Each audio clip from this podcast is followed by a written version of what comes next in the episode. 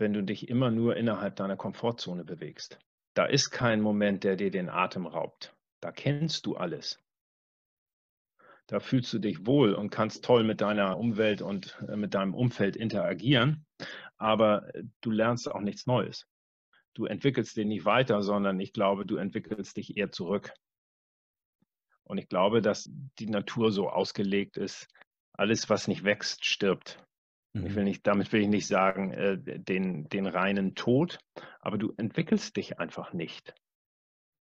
Und ich glaube, im, im Leben geht es auch ganz viel um das Erleben. Und das tue ich, wenn ich aus der Komfortzone herauskomme. Das ist der Monument Podcast. Und mein Name ist Jakob Grieser. Das Ziel dieses Podcasts ist es, Menschen mit außergewöhnlichen Lebensgeschichten und inspirierende Ideen vorzustellen, um dir dabei zu helfen, deine eigenen Träume umzusetzen. Inspirierende Geschichten von Menschen aus der ganzen Welt helfen uns dabei, unser eigenes Potenzial zu entdecken und zu verwirklichen. Und wir schreiben mit dir Geschichte. Die Geschichte unseres Lebens. Mein heutiger Gast ist Lehrer und Sport- und Gehirntrainer. Als Experte für Stressmanagement ist er als Kursleiter und Referent in Firmen tätig. Außerdem betreibt er einen eigenen Blog und Podcast mit dem Titel Erfolg durch Fokus, in dem es um die richtigen Strategien für Zielsetzung, Steigerung der Konzentrationsfähigkeit und Energiemanagement geht. Hallo Stefan, freut mich sehr, dass du heute da bist im Monument Podcast. Hallo, lieber Jakob. Ich bedanke mich, dass ich Gast sein darf. Finde ich super stark, dass wir das irgendwie hingekriegt haben und dass ich bei euch etwas sagen darf. Ich habe mir auf deinem Blog Erfolg durch Fokus schon ein bisschen Inspiration geholt, auch in deinen Interviews mit, de, mit deinen Gästen. Und deshalb möchte ich dir zu Anfang gleich die Frage stellen, was ist deine persönliche Definition von Erfolg und von Fokus? Ja, also für mich ist Erfolg die kontinuierliche Verwirklichung eines mir würdigen Ziels oder Ideals. Was ich an diesem Satz oder an dieser Definition so gut finde, ist einfach, dass es ähm, kein, keine Tür ist, die du aufmachst, gehst durch und dann hast du Erfolg, sondern ich muss kontinuierlich etwas tun, um dorthin zu kommen, wo ich hin will. Dazu gehört aber auch, dass ich in, in verschiedenen Bereichen des Lebens, wie Beruf, Gesundheit, Familie oder soziale Beziehungen und auch Hobbys gut aufgestellt bin und keinen dieser Bereiche ähm, komplett vernachlässige. Denn ich kann ja zum Beispiel irgendwie erfolgreich im Beruf sein, aber meine Gesundheit, die geht komplett den Bach runter. Ähm, dann bin ich in meinen Augen wiederum nicht mehr erfolgreich weil ich kann meinen Erfolg im Beruf nicht genießen, wenn ich ständig der Gefahr ausgesetzt bin, irgendwie einen Herzinfarkt, Schlaganfall oder was weiß ich zu erleiden. Genauso kann ich Erfolg im, im Beruf haben, aber meine sozialen Beziehungen leiden komplett, weil ich äh, Workaholic bin und äh, nur arbeite. Deshalb muss ich da hingucken, dass alle Bereiche einigermaßen äh, gleich abgedeckt sind vom von der Energie, die ich dort reinstecke und von der Zeit, die ich dort reinstecke. Das ist so ähm, mein Rundumschlag für, für Erfolg. Und ich glaube, dass wir ab, uns abwenden müssen von dem, äh, wenn ich Erfolg haben will, dann habe ich aber auch Misserfolge. Und die will ich nicht. Weil Misserfolg ist für mich eher gar nichts zu tun. Weil wenn ich Erfolg haben will, dann werde ich mal äh, auf den Mund fliegen oder auf die Klappe fliegen. Ähm, das gehört, Misserfolg gehört für Erfolg dazu. Deshalb denke ich, müssen wir davon uns abwenden und sagen, ich will keinen Misserfolg haben. Also ich komme ja aus dem Basketball und äh, einer der besten Sportler, die es für mich je gab und der beste Basketballer sowieso, äh, da hat mal einen Satz geprägt, Michael Jordan, I can accept failure. Everyone fails, at something, but I can't accept not trying. Ja, also ich, ich akzeptiere Misserfolge oder Fehler, aber was ich, und jeder macht Fehler, aber was ich nicht verzeihen kann oder nicht akzeptieren kann, ist, es gar nicht erst zu versuchen. Und das macht es so schön deutlich, ähm, was für mich auch Erfolg bezeichnet, würde ich sagen. Genau. Fokus, hattest du auch gefragt. Ähm, Fokus ist zu 100 Prozent Ja zu einer Sache zu sagen, aber auch gleichzeitig zu anderen Dingen komplett Nein sagen zu können. Nämlich die, die Ablenkungen, die, denen wir alle erlegen sind, tagtäglich. Dass ich dazu ein definitives Nein sagen kann. Das gehört für mich auch zum Fokus dazu. Ja, so ähm, Smartphone natürlich Ablenkung Nummer eins heutzutage. Ja, ich habe es am Schreibtisch liegen, äh, irgendwie brummt es. Ich gucke, wer hat mir eine Nachricht geschrieben und schon bin ich aus meinem Gedankenfluss komplett raus. Deshalb gehört für mich das Smartphone nicht an den Arbeitsplatz.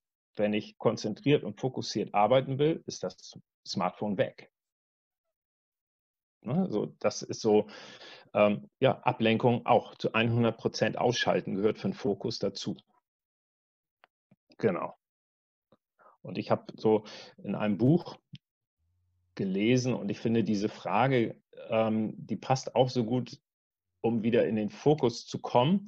Was ist die eine Sache, die du jetzt erledigen kannst, um deinem Ziel einen Schritt näher zu kommen? Und dann hast, kommst du wieder zurück in den Fokus. Was ist die eine Sache, die du jetzt in diesem Augenblick machen kannst? Und diese Frage kann man sich dann immer wieder stellen, um auch in den Fokus reinzukommen, finde ich. Genau. Ja, sehr spannend. Das Zitat, was du am Anfang gesagt hast, das ist äh, vom Earl Nightingale, die Definition von Erfolg. Mhm. Genau so. Genau. Ja, mhm. Die gefällt mir auch sehr gut. Und interessant, weil du erwähnt hast, dass du ähm, äh, vom, von Michael Jordan das Zitat über ähm, Fehler machen. Ich habe nämlich auch sehr viel, das siehst du jetzt nicht, ich habe sehr viel mhm. an meiner Wand Zitate aufgehängt und mhm. unter anderem auch von einem schon etwas älteren Basketballspieler, der heißt äh, John Wooden, ist mhm. so bekannt, glaube ich. Äh, das Zitat geht, If you're not making mistakes, then you're not doing anything. I'm positive genau. that the doer makes mistakes. Ja, genau. also da gibt es da gibt's ganz, ganz wunderschöne, wirklich sinnreiche Sprüche von, von Sportlern. Äh, ein weiteres Zitat von meinem Lieblingssportler ist zum Beispiel, äh, ich sage es auf Deutsch, ich habe über 9000 Fehlwürfe gehabt. Ich habe über 300 Spiele verloren. Ich habe 26 Mal den entscheidenden Wurf, den mein Team mir anvertraut hat, verworfen. Und das ist der Grund, warum ich so erfolgreich geworden bin. Ja. Ne? Auch von, von Michael Jordan. Ne? Ja. Das ist, glaube ich, so das, was in unsere Köpfe hinein darf. Mhm. Absolut. Und das ist eigentlich, was jeder erfolgreiche Mensch sagt, wie, wie oft er selbst äh, Fehlschläge hatte im Leben. Und das sind oft hunderte oder tausende Fehlschläge. Nur der Unterschied ist, dass diese Menschen immer weitergemacht haben, bis sie dann den Erfolg schlussendlich hatten. Und genau. die, die anderen, die nicht erfolgreich geworden sind, haben nach einer gewissen Anzahl von Fehlschlägen aufgegeben und nicht durchgehalten, bis der Erfolg eingetreten ist. Genau, ganz genau. Erzähl uns, woher du kommst und was der Weg war, der dich zu deinen heutigen Projekten geführt hat. So einen kurzen Überblick über deinen Werdegang und deine Biografie. Ja, also ich komme aus Wedel, das ist ein kleiner Ort bei Hamburg und habe sehr früh angefangen, Sport zu machen. Nach dem Schulwechsel aufs Gymnasium habe ich dort angefangen, Basketball zu spielen was mich sofort äh, begeistert hat. Ich habe dann ähm, ziemlich schnell mit der Mannschaft Erfolge feiern dürfen. Wir wurden in, in jungen Jahren Hamburger Meister, wir wurden Norddeutscher Meister. Hm, es ging immer weiter und ich habe gedacht, wow, das ist cool, das ist so cool, das möchte ich beruflich machen. Ich möchte Profi-Basketballer werden. Ähm, ich habe viel trainiert und wenig gelernt für die Schule. Ich war äh, Turnhallen-Junkie und seltenst zu Hause. Ähm, in der, lass mich überlegen, in der achten Klasse wir hatten ähm, deutsche Meisterschaften, die haben wir gewonnen. Wir sind deutscher Jugendmeister geworden. In Deutschland gibt es eine Veranstaltung, die heißt Jugend trainiert für Olympia. Dort haben wir teilgenommen als, und sind deutscher Schulmeister geworden. Also der Weg ging einfach immer nur nach oben. Ähm, und schulisch ging es immer weiter runter. Denn ich habe einfach keine, keine Lust gehabt zu lernen. Ich wollte einfach nur spielen. Ich wollte Basketball spielen. Das war mein Leben. Und äh, ja. Wie groß bist du eigentlich? Ich bin 1,85. Okay. Also nicht, nicht der typische Basketballer. Ja. Genau. ähm, ja, dann war es eben halt so, dass meine Schulleistungen fürs Gymnasium nicht mehr gereicht haben. Ich musste die Schule wechseln, was für mich äh, irgendwie doch ein, ein Schlag ins, ins Komtor war. Äh, denn der Weg zur Realschule war für mich damit verbunden, dass alle meine Freunde, die auf dem Gymnasium waren und mit denen ich Basketball zusammengespielt habe, äh, irgendwie nicht mich umgeben haben. Und was ich dort schnell auf der Realschule lernen durfte, ist, wie sehr wir von unserem Umfeld geprägt werden. Strich, ähm, dieses wirkliche wirklich bekannte Zitat, ich glaube, Jim Rohn hat es gesagt, äh, du bist der Durchschnitt von den fünf Personen, mit denen du am meisten Zeit verbringst. Habe ich natürlich erst später gehört, diesen Spruch oder dieses Zitat, aber für mich hat es sich komplett bewahrheitet. Denn ich habe schnell gemerkt, wenn ich äh, auf dieser Schule bleibe und mit den Jungs abhänge, die dort waren, alle lieb und nett, aber die haben eben halt komplett äh, andere Ziele verfolgt. Die wollten Moped fahren, die wollten Party machen, die wollten rauchen und äh, Bier trinken und Party machen. Und ich habe sofort gemerkt, das vereint sich, das lässt sich nicht vereinbaren mit dem, was ich eigentlich wollte. War für mich eben halt klar, okay. Ähm, Hat dich das nie interessiert? Also so die, diese Dinge, Bier trinken, rauchen, Party machen? Nein, hört sich vielleicht komisch an, aber ich war so, so besessen von dem Gedanken, dass das, das äh, ist nicht produktiv für meinen Sport. Und habe also dann. Du hattest auch wirklich schon sehr früh diesen, genau diesen Fokus ja, auf die eine Sache. Ja. ja. Und habe äh, mich dann in der Schule eben halt äh, hingesetzt und gesagt, okay, ich, ich muss was tun. Ich möchte wieder zurück aufs Gymnasium. So, das habe ich dann geschafft äh, bin in der Schule besser geworden, durfte wieder zurück aufs Gymnasium. Und äh, wir sind dann mit der, mit der Mannschaft aufgestiegen in die zweite Bundesliga. Und es kam dann die erste Verletzung, die zweite Verletzung. Ähm, und damals, naja, schau, ich bin Jahrgang 63, das war Mitte, Anfang der 80er da war klar, okay, mit den Verletzungen äh, kannst du Karriere knicken. Heute wäre das vielleicht noch was geworden mit den neuen medizinischen Maßnahmen, die möglich sind. Aber damals war das äh, kaum möglich. Dann stand für mich äh, die Frage im Raum, was machst du nach der Schule? Außer Bundeswehr ähm, war dann schnell klar, irgendwas mit Sport muss es ja sein. Das geht ja gar nicht anders habe dann Sport und Englisch studiert auf Lehramt. Die ersten paar Semester habe ich auch noch Französisch mitstudiert. Das wurde mir dann zu viel. Englisch, Französisch und Sport und Pädagogik. Vier Fächer habe ich gedacht, ja, pff, das haut nicht hin und habe Französisch abgewählt. Dann eben halt Englisch und Sport studiert. Ja, nach, der, nach dem Studium habe ich dann eine, meine erste Stelle als Lehrer bekommen in einem absoluten Brennpunktviertel von Hamburg. Ähm, das ist eine Schule gewesen, die mitten im, im Ghetto war. Und äh, ich muss ganz ehrlich sagen, ich habe mich da komplett heimisch gefühlt. Ich habe mich da wohl gefühlt. Also die, die Schüler waren einfach nur dankbar. Das war eine Herausforderung, definitiv aber sie haben dir ganz, ganz viel zurückgegeben. Und wenn du ihnen gezeigt hast, hey Leute, ähm, zusammen können wir was schaffen und ich, helfe euch, wenn ihr bereit seid, auch was zu machen, dann haben die dir auch was zurückgegeben.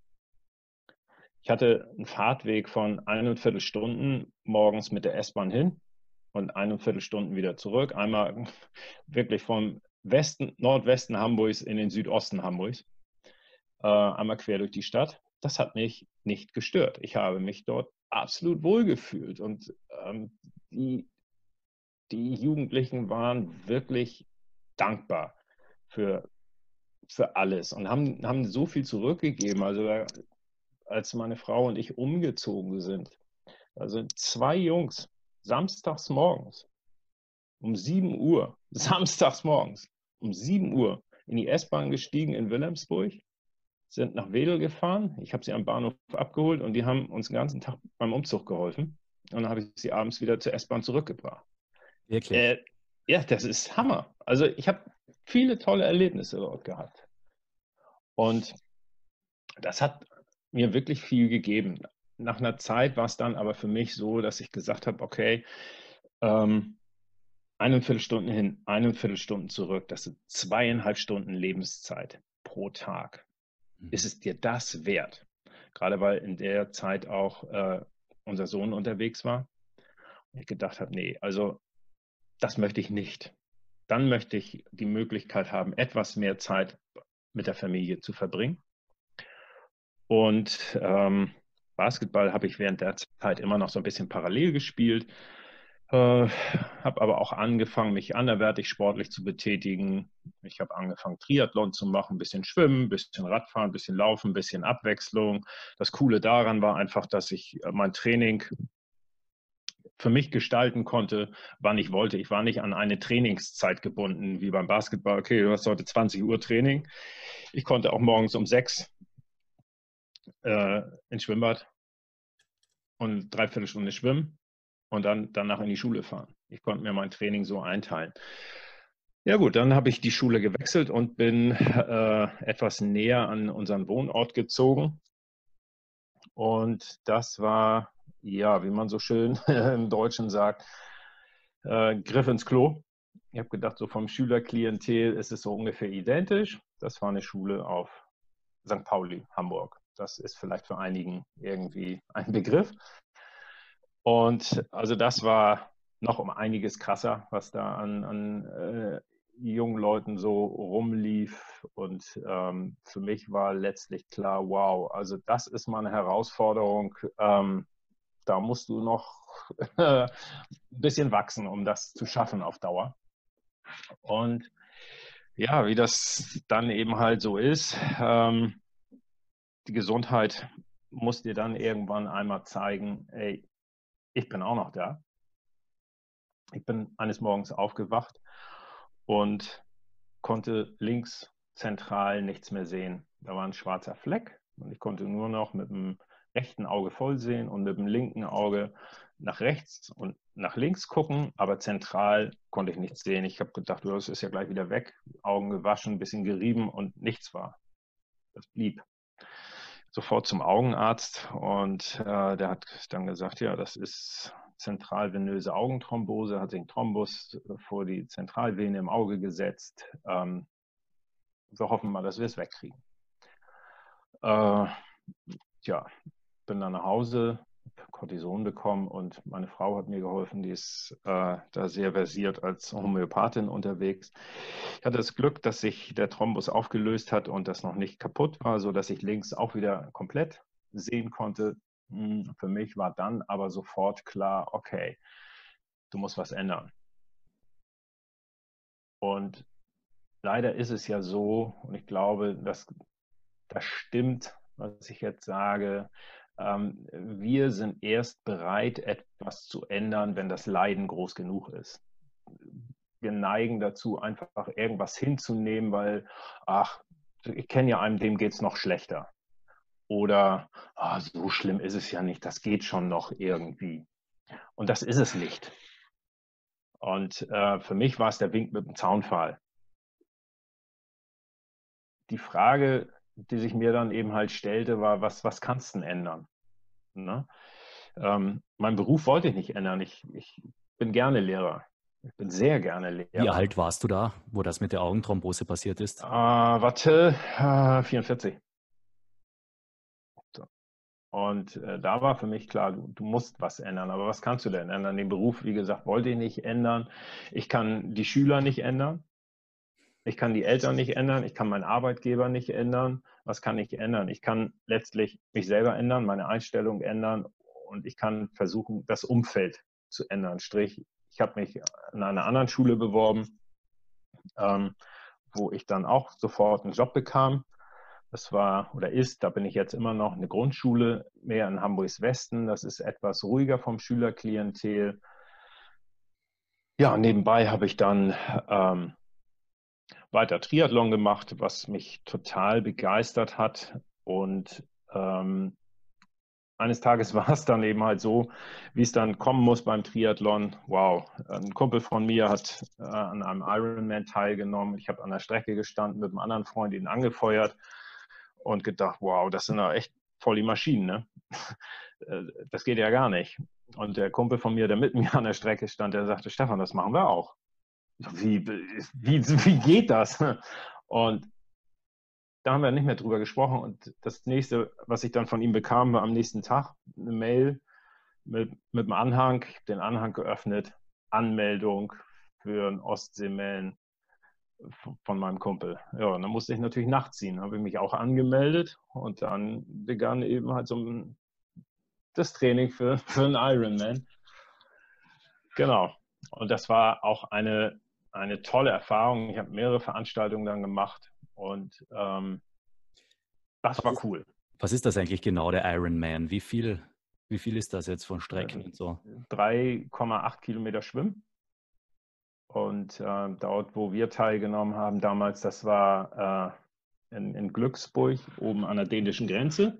Das heißt, wir haben in der Flensburger Förde ge geschwommen oder sind in der Flensburger Förde geschwommen. Das heißt, da war immer Wellengang, da war immer Strömung. Das ist nicht so wie in einem Teich oder wie in einem Schwimmbad, sondern du hast dann auch äh, Wellengang gehabt und so weiter. 180 äh, Kilometer Radfahren und dann eben halt am Ende die 42, ich weiß es jetzt gar nicht, 1, was weiß ich, äh, Kilometer laufen. Ne? Das ist eben halt die Ironman-Strecke. Okay. Genau. Und das war schon, na, das war auch ein, eines meiner Highlights, muss ich sagen, da daran teilzunehmen. Genau. Ja, und an der Schule, wo ich dann war, bin ich ähm, in den Klassen und in den Sportklassen, wo ich tätig war. Ich habe nebenbei noch beim Hamburger Sportbund ein bisschen gejobbt als ähm, Talentsporttrainer, so talentierte Kinder und Jugendliche dort trainiert und äh, habe dann gesehen, wow, also einige, die können wirklich viel und gelten als Talente und andere, warum sind die koordinativ so schlecht? Oder in einer, in einer Schulklasse, diese verschiedenen Level von Konzentrationsfähigkeiten bei Kindern. Ne? So, das eine Kind, ähm, neben dem kann sprichwörtlich eine Bombe platzen und der arbeitet weiter, das stört ihn nicht. Und bei dem anderen Kind, da braucht draußen nur ein Vogel längs fliegen und der ist komplett raus aus seiner Konzentration. Wie geht das? Warum ist das so? Wieso ist das so unterschiedlich? Und das hat mich dann eben halt dazu geführt, mich auch ein bisschen mehr mit dem Gehirn zu beschäftigen und äh, letztlich dann dazu gebracht, äh, die, diese Live-Genetik-Gehirntrainer-Ausbildung auch zu machen, um zu schauen, ähm, auch vor dem Hintergrund, was kann ich für mich auch noch lernen und tun. Und nicht nur, ich bin immer derjenige, der beibringt, sondern wo ist mein Input? Ich brauche ja auch ein bisschen Input. Ich kann ja nicht einfach nur geben und selber bleibe ich stillstehen. Und das äh, hat mir unheimlich gut gefallen. Und ich mache das total gerne. Und je länger ich das gemacht habe, je mehr ich mich damit beschäftigt habe, desto ah, cooler finde ich das eigentlich. Nein, eigentlich muss ich streichen, desto cooler finde ich das. Genau. Ja, das ist so. Und so bin ich dann zu dem gekommen, was ich jetzt so mache.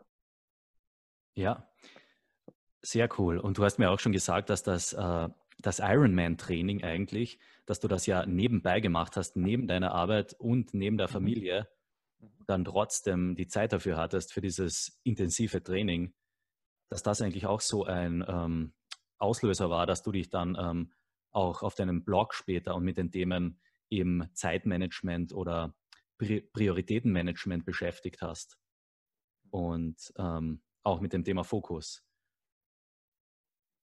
Genau. Weil für mich war klar, wenn ich so viel Zeit neben dem Job investieren will in eine Sache, dann darf die Familie nicht drunter leiden. Das geht gar nicht. Und ähm, deshalb musste ich mich halt hinsetzen und mir sagen, okay, ich, ich will das schaffen und das ist mein Ziel und ich werde es schaffen. Aber wie kriege ich das einigermaßen familienkompatibel verpackt? Diesen, diesen doch äh, erheblichen Zeitaufwand des Trainings. Und so bin ich dann eben halt auch, äh, nachdem ich das gemacht habe und äh, Trainingspläne geschrieben habe, ähm, von, von verschiedenen Leuten auch mal angesprochen worden. So, äh, wie hast du das denn gemacht? Ich meine, du arbeitest und hast Familie, kümmerst dich um, um Frau und Kind und Hof und Haus und hast du nicht gesehen äh, und machst nebenbei noch zehn Stunden Sport die Woche und dann äh, gibst du noch Kurse und äh, gehst nochmal in, in eine Firma und machst da noch ein bisschen äh, eine Stunde Stressmanagement und äh, wie machst du das? Und ja, da ist die Idee einfach geboren worden mit einem Freund zusammen. Komm, lass uns einen Blog machen. Lass uns mal das äh, der Welt mitteilen, was wir, was wir erfahren haben und wie wir es gemacht haben. Ob das jetzt alles immer komplett richtig ist, das muss ja jeder für sich dann sehen. Aber so wie wir es gemacht haben, war es für uns eben, uns eben halt äh, rund und sinnvoll. Genau, so ist eben halt der Blog dann auch entstanden vor einiger Zeit. Wie lange hast du dich da genau vorbereitet auf den Ironman? Also, ähm, ich mal so, ich habe ja ein bisschen Triathlon nebenbei schon vorher gemacht. Hm, das spezielle Training hat, glaube ich, in der ersten oder zweiten Januarwoche begonnen und der Wettkampf war am 1. August-Wochenende. Also ein halbes Jahr kann man sagen. Ich habe vorher schon Grundlagenausdauer gemacht und so weiter, aber die Trainingsumfänge, die haben sich dann im, im Januar komplett gesteigert. Ne? Ähm, Radfahren war dann natürlich schlecht möglich. Zu Hause im Keller ein bisschen auf der Rolle gesessen, im Rennrad im Keller. Ähm, Laufen ist ja immer möglich und Schwimmen letztlich auch, wenn du in die Halle gehst, kannst ja auch im, Winter, im tiefsten Winter schwimmen. Und das, das äh, Radtraining hat dann im März begonnen, wo du dann eben halt auch schnell mal fünf Stunden auf dem Rennrad sitzt, ne? um da einfach Kilometer zu schruppen und in die Beine zu kriegen. Sehr spannend. Und ähm, du hast schon erwähnt, du hast dann die Ausbildung äh, Live-Kinetik gemacht. Mhm. Und ähm, es gibt ja auch Videos, du machst Videos auf ähm, Facebook auch dazu zu dem Thema Gehirntraining durch Bewegung. Mhm, Und genau. kannst du davon ein bisschen erzählen, was das genau ist, wie man sich das vorzustellen hat? Ja, das ist ähm, schwierig zu erklären. Deshalb ist, äh, ihr werdet ja nachher vielleicht da unter den Podcast die, die Show Notes mit, mit der Facebook-Seite packen, ähm, weil es schwierig zu erklären. Ich versuch es eben halt trotzdem. Also der Ansatz ist, dass dein Gehirn durch Bewegung und kognitive Übung trainiert wird. Und jeder von uns hat so ungefähr 100 Milliarden Gehirnzellen. Ähm, der eine hat ein paar hunderttausend mehr und der andere hat ein paar Millionen weniger. Das fällt aber gar nicht auf, weil das die Leistungsfähigkeit des Gehirns gar nicht äh, ausdrückt, sondern die Anzahl der Verbindungen, die wir im Gehirn haben äh, ist für die Leistungsfähigkeit zuständig. Und es ist total wichtig, dem Gehirn immer wieder Aufgaben anzubieten. Denn wir wissen aus der Gehirnforschung, dass dein Gehirn täglich neue Gehirnzellen bildet. Sterben welche ab und es kommen wieder neue. Und diese Gehirnzellen, die brauchen aber Aufgaben, weil der Körper ist so ziemlich klug der sagt sich so nach dem Motto, ähm, was ich nicht brauche, das kann ich ja absterben lassen. Ja, und dann werden die neu entstandenen Gehirnzellen nicht mit Nährstoffen und Sauerstoff, Strich Blut versorgt. Und nach einer Reifezeit von ein bis zwei Wochen sterben diese neu entstandenen Gehirnzellen ungenutzt wieder ab. Deshalb ist es so wichtig, zu versuchen, die eben halt in dein Netzwerk da oben, was du zwischen den Ohren hast, einzubinden. Und das ist so dieser Ansatz. Und Wissenschaftler haben halt herausgefunden, dass wir äh, einen, einen hohen Dopaminausstoß haben, wenn wir ungewohnte, unbekannte Bewegungen machen. Und dann in Kombination mit kognitiven Aufgaben, dass da der, der Reizfaktor und der Aufgabenfaktor fürs Gehirn eben halt viel, viel größer ist, als wenn ich einfach nur äh, eine Tätigkeit mache im Sport wie Joggen. Da ist keine, da ist, das ist alles vom Unterbewusstsein gesteuert. Du musst nicht überlegen, wie, wie jogge ich denn jetzt? Du kannst einfach loslaufen. Es ist automatisiert vom Körper. Genau, genau. Ne, das ist, steuert dein Unterbewusstsein, du läufst los. Und hier musst du über die Bewegung nachdenken, die du tust, weil du sie noch nicht gemacht hast. Und zusätzlich musst du auch noch irgendwelche Denkaufgaben erfüllen. Und das ist das, was ähm, dein Gehirn eben halt fördert und fordert. So kann man das vielleicht sagen. Okay. Genau. Bedeutet das auch, äh, dass man sich dann gut fühlt dabei, weil du gesagt hast, dass es eine Dopaminausschüttung gibt, wenn man genau. etwas Neues lernt? Genau, Dopamin, unser äh, Erfolgshormon. Bei jedem Erfolg, den ich habe, gibt es eine kleine Dopamindusche. Genau. Ähm, am Anfang ist es vielleicht ein bisschen ungewohnt, aber weil die Übungen auch so sind, dass die total lustig und spaßig sind, die in der Gruppe zu machen, weil wir alle Fehler machen und ähm, wir dann über unsere eigenen Unzulänglichkeiten auch schmunzeln können und wie schnell das Gehirn zu verwirren ist, ähm, ist auch ein großer Spaß- und Lachfaktor drin. Und der Spruch Lachen ist gesund trifft da auch wieder zu. Ne? Auch da haben wir einfach äh, die, die Dopaminausschüttung.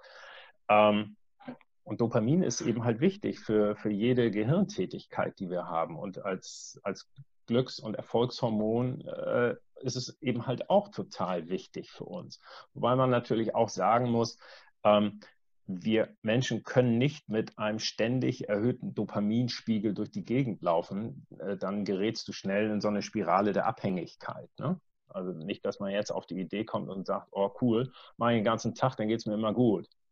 Dann willst du immer mehr. Das ist so dieser Kasus Knacktus auch bei den Jugendlichen, die dann die ganze Zeit irgendwelche Computerspiele spielen oder so. Geschafft, geschafft, geschafft, geschafft. Dopamin, Dopamin, Dopamin. Und dann mhm. brauchen sie immer mehr. Also auch da muss man eben halt das, das gesunde Maß finden. Ne? Genau, das sind auch, die Gefahr ist auch bei diesen äh, unnatürlichen Reizen, bei diesen sogenannten, eben wie du gesagt hast, Computerspiele oder ja, vor allem Pornografie heutzutage oder auch Junkfood, weil das so einen großen Dopaminausstoß bewirkt, äh, was eigentlich unnatürlich ist und okay. was tatsächlich dann zu einer Sucht führen kann. Genau, weil es natürlich auch ähm, zu beachten ist, dass ähm, Dopamin auch als Gegenspieler zum Stresshormon Cortisol dient. Na, denn wenn wir in stressigen Phasen oder äh, nicht nur kurzen Phasen, sondern auch wirklich ständig das Gefühl haben, wir sind gestresst, dann schüttet der Körper ja immer wieder Cortisol aus, das stärkste körperabbauende Hormon, was wir haben. Und dieses Cortisol hemmt die Ausschüttung von Dopamin. Hat zur Folge, dass ich die Arbeitsbelastung wieder als mehr empfinde, weil der Gegenspieler zum Cortisol, das Dopamin, Schwierigkeiten hat, gebildet zu werden. Wenn ich eine erhöhte Arbeitsbelastung fühle, fühle ich ja mehr Stress. Das heißt, der Körper schüttet wieder mehr Cortisol aus. Weißt du, und dann kommst du in so eine Spirale. Deshalb muss man äh, eben halt gucken, dass man da äh, gut aufgestellt ist. Ne? Mhm. Wahnsinnig spannend. Das geht jetzt schon ein bisschen in den Bereich Stressmanagement. Mhm. Ähm, bleiben wir vielleicht noch kurz beim Gehirntraining durch Bewegung. Ähm, das, der Podcast ist natürlich nur Audio, deshalb ist es vielleicht ein bisschen eine Herausforderung, das jetzt zu beschreiben, so Übungen ohne Bild. Mhm. Ähm, ich habe mir deine Videos angeschaut und was ich, ich versuche täglich zu jonglieren mit drei Bällen und verschiedene mhm. Übungen zu machen. Mhm. Und die Übung, was mir sehr gut gefallen hat, was ich gleich ausprobiert habe von dir, war, ähm, dass du zwei Jonglierbälle nimmst und sie einfach nur hochwirfst und dann die Hände überkreuzt und sie wieder auffängst. Mhm. mhm. Und das habe ich dann ziemlich schnell äh, äh, zustande gebracht, eben weil ja, ich cool. durchs Jonglieren hatte. Ja, genau. Aber vor allem die Herausforderung ist, wenn man die Hände dann ähm, jeweils einmal, äh, also abwechselnd, einmal den linken und einmal den rechten Unterarm übereinander gibt. Ich weiß nicht, genau. ob man sich das jetzt vorstellen kann. Ja, es ist unheimlich schwierig, sich ja. vorzustellen, aber das ist wirklich eine wahnsinnige Herausforderung, diese Übung. Ja. Da mhm. fehlt aber zum Beispiel, ich finde die Übung, das ist, glaube ich, auch die bekannteste, die, es überhaupt gibt. Aber da fehlt für mich äh, in dem Augenblick auch noch wiederum der etwas, der kognitive Anreiz. Also wenn ich dann noch nebenbei irgendwas im Kopf erledigen muss, irgendwelche Rechenaufgaben oder so, dann hast du natürlich den Kopf noch viel, viel mehr belastet, als nur mich darauf jetzt zu konzentrieren, die Bälle gerade hochzuwerfen, in dem Augenblick des höchsten Punktes, wo der Umkehrpunkt wieder nach unten kommt, die Unterarme zu überkreuzen. Na, wenn ich dann noch irgendwie äh, kognitive Aufgaben habe. Aber das ist, ist, glaube ich, schon die coolste Übung, ja. Genau. Okay. Also es geht dann wirklich auch darum, dass man zusätzlich quasi zu den Ballübungen oder zum Jonglieren auch noch äh, zum Beispiel Rechenaufgaben löst, oder? Ja, zum Beispiel. Oder ähm, äh, eine, eine ganz, ganz tolle Übung ist eben halt, du hast einen bestimmten Rhythmus, in dem du hüpfst. Ich sag mal, du springst nach rechts, landest auf dem rechten Bein, springst nach links, landest auf dem linken Bein, springst wieder nach rechts, landest dort aber mit beiden Beinen. Und dann springst du nach links, landest auf dem linken Fuß, springst nach rechts, landest auf dem rechten Fuß, springst nach links und landest dort wieder auf beiden Füßen. Das heißt, der Rhythmus ist ja links, rechts beide, rechts, links beide, links, rechts beide. Und da dann zu sagen, okay, ich rechne die Dreierreihe bei jedem Hüpfer, den ich habe, bei jedem Kontakt, den ich habe, ob rechts oder links oder zähle ich immer drei hinzu. Sodass ich rechts drei, links sechs, beide, neun und so weiter. Sodass du die Dreierreihe hochrechnest. Und wenn du die, diesen Rhythmus in den Beinen drin hast, dann äh, merkst du, wie viel schneller das dann mit dem Rechnen geht.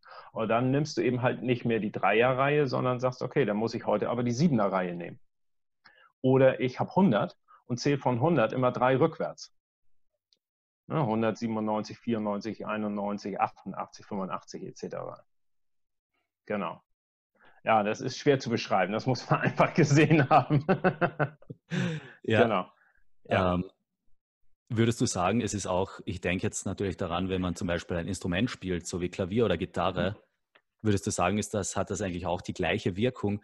Weil da gehört einerseits auch irgendwie äh, Koordination dazu, also dass auch dass die rechte und die linke Hand unabhängig voneinander was machen und noch mhm. zusätzlich mhm. eine geistige Anstrengung.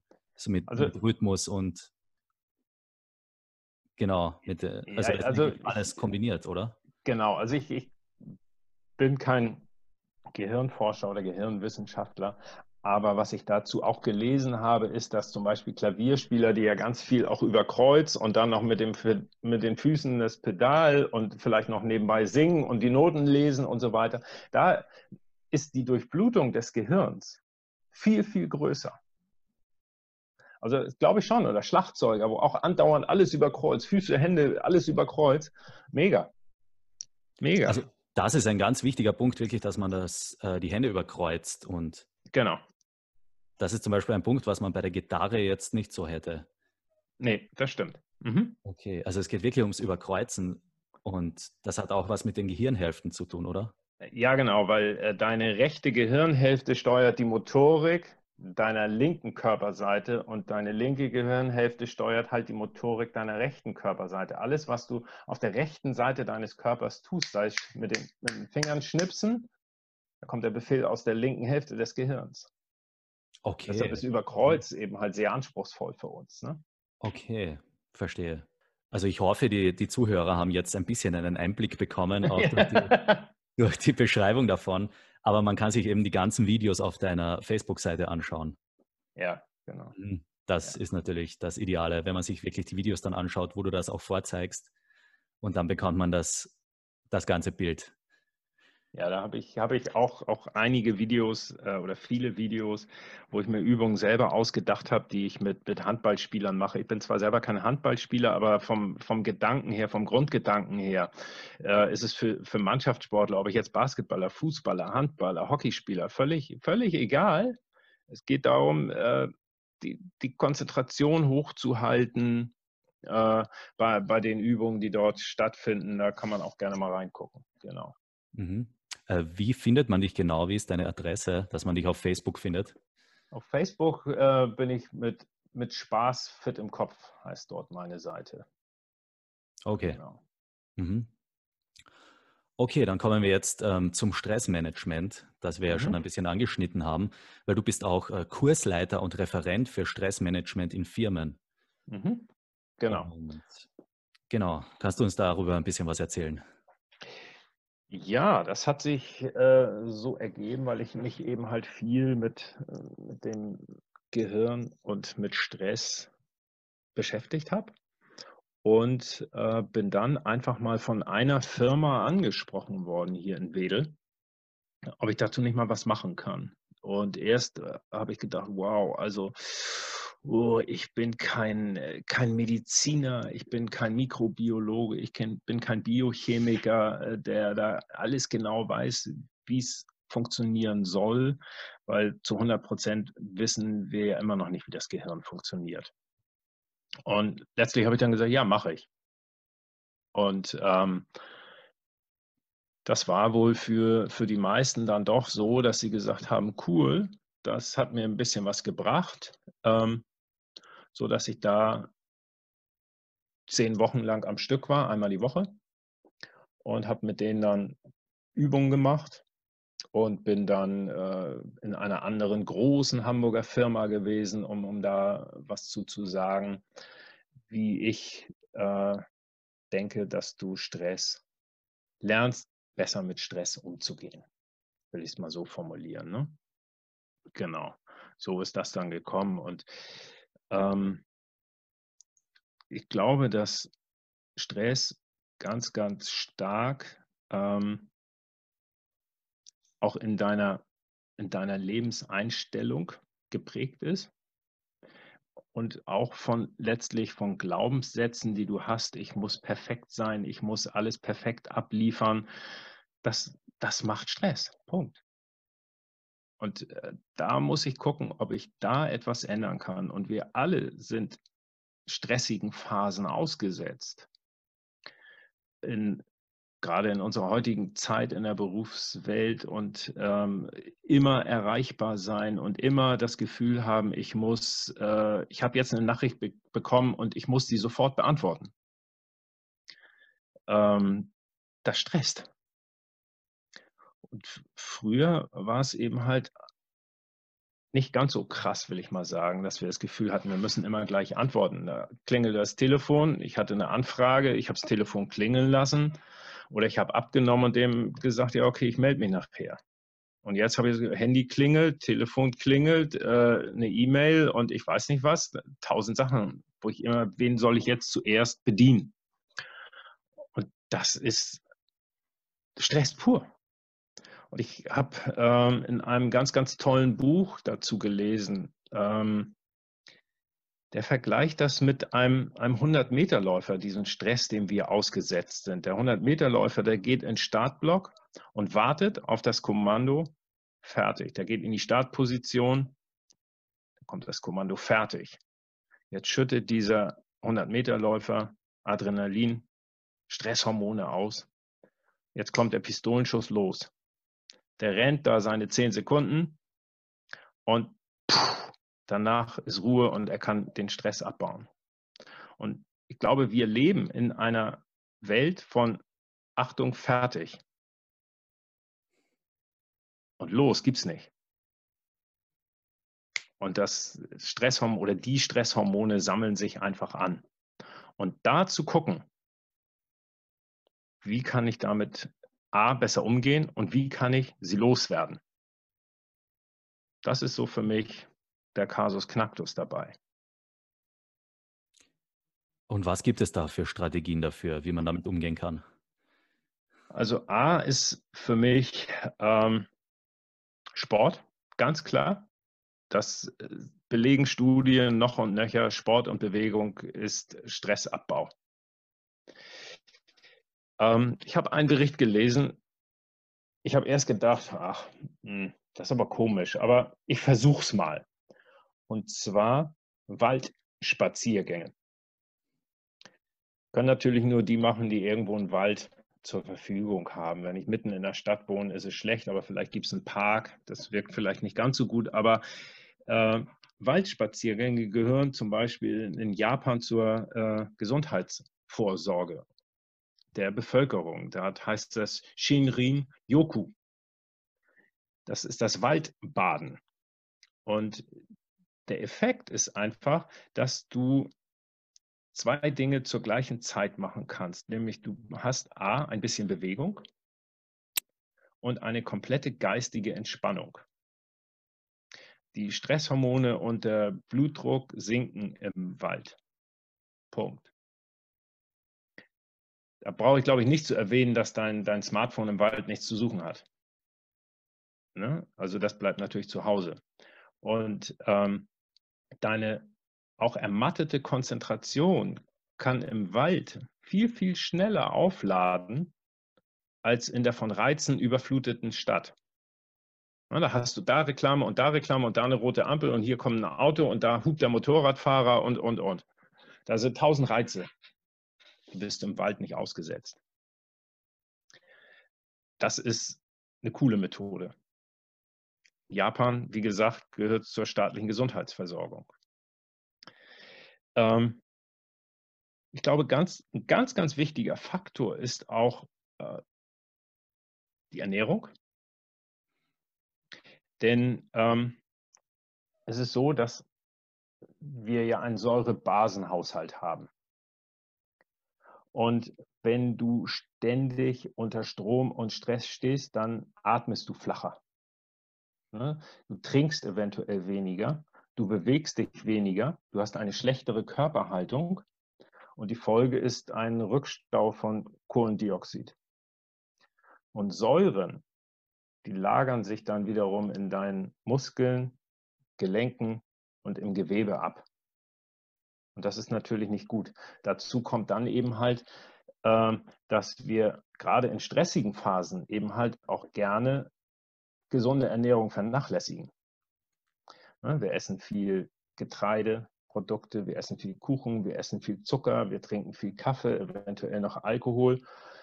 Und das macht den ganzen Körper sauer.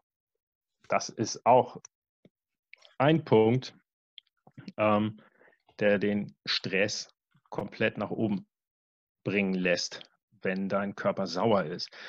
Ein Punkt, den ich noch sehr, sehr cool finde, den ich für mich seit langem mache, ist, mache Termine mit dir selbst. Das hört sich vielleicht jetzt ein bisschen komisch an, aber gerade in äh, beruflich nervigen und stressigen Zeiten solltest du gucken, dass du mit dir selber Termine machst. Und die machst du nicht nur im Kopf, sondern die trägst du in deinen Kalender ein. Denn äh, gerade dann, wenn es irgendwie unmöglich erscheint, weil überall noch irgendwas anderes kommen soll und der will noch was von dir und der will noch was von dir, ist es wichtig, einen Gegenpol zu schaffen.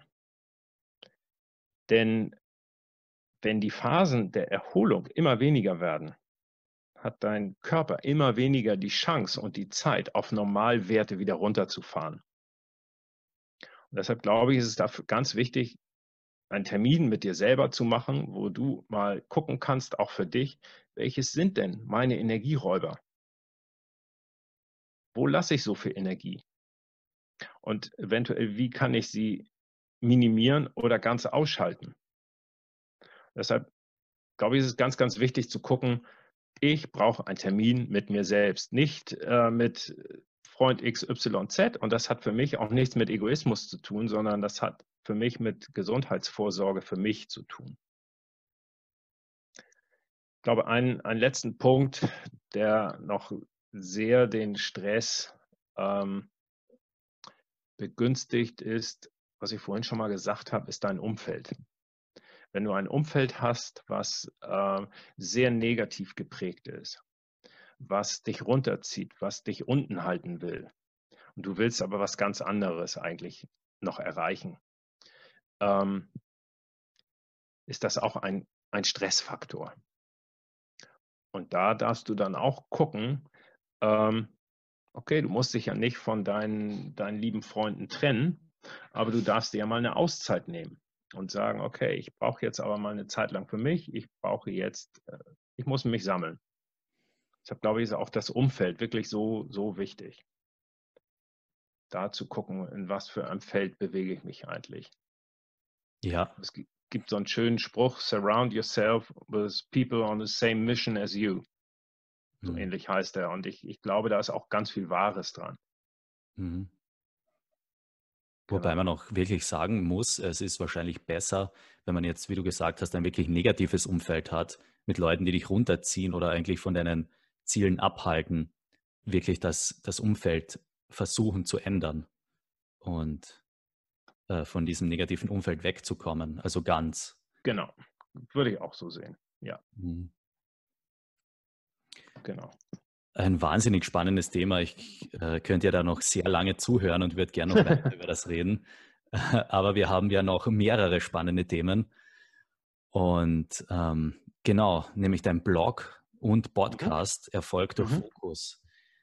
Mhm. Und die Themen, die, die, du in deinem Blog behandelst, das sind eigentlich auch genau die Themen, mit denen ich mich auch äh, sehr viel beschäftige, die mich sehr viel beschäftigen. Mhm. Jetzt darin, darin zum Beispiel um äh, darum, wie man seine Gewohnheiten erfolgreich ändert, wie man positive Gewohnheiten etabliert, äh, wie man einfach mehr Fokus bekommt und mhm. vor allem seinen Fokus auf, auch auf die wesentlichen Dinge richtet und um seine Zeit einfach effizienter und produktiver nützen zu können.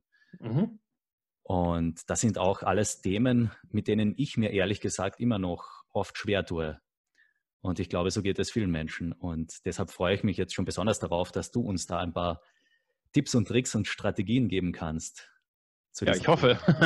ja.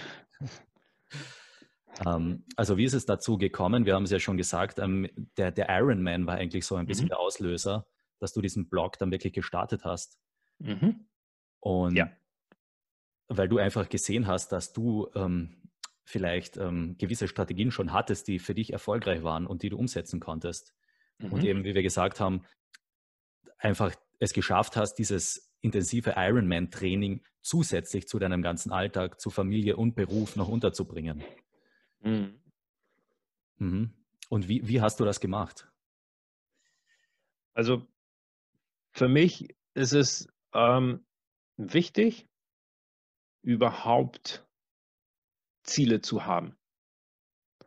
Denn ich glaube, sie, sie geben dir und das Ziel muss groß genug sein und sie geben dir den, den Fokus im Leben, weil ich glaube, wir alle haben nur eine begrenzte Menge an Energie. Und wenn ich kein Ziel habe, wo ich hin will, als Beispiel jetzt mein, mein Ironman, dann gebe ich ein bisschen Energie hierhin, ein bisschen Energie dorthin, ein bisschen Energie hier, ein bisschen mehr dahin, ein bisschen weniger dahin.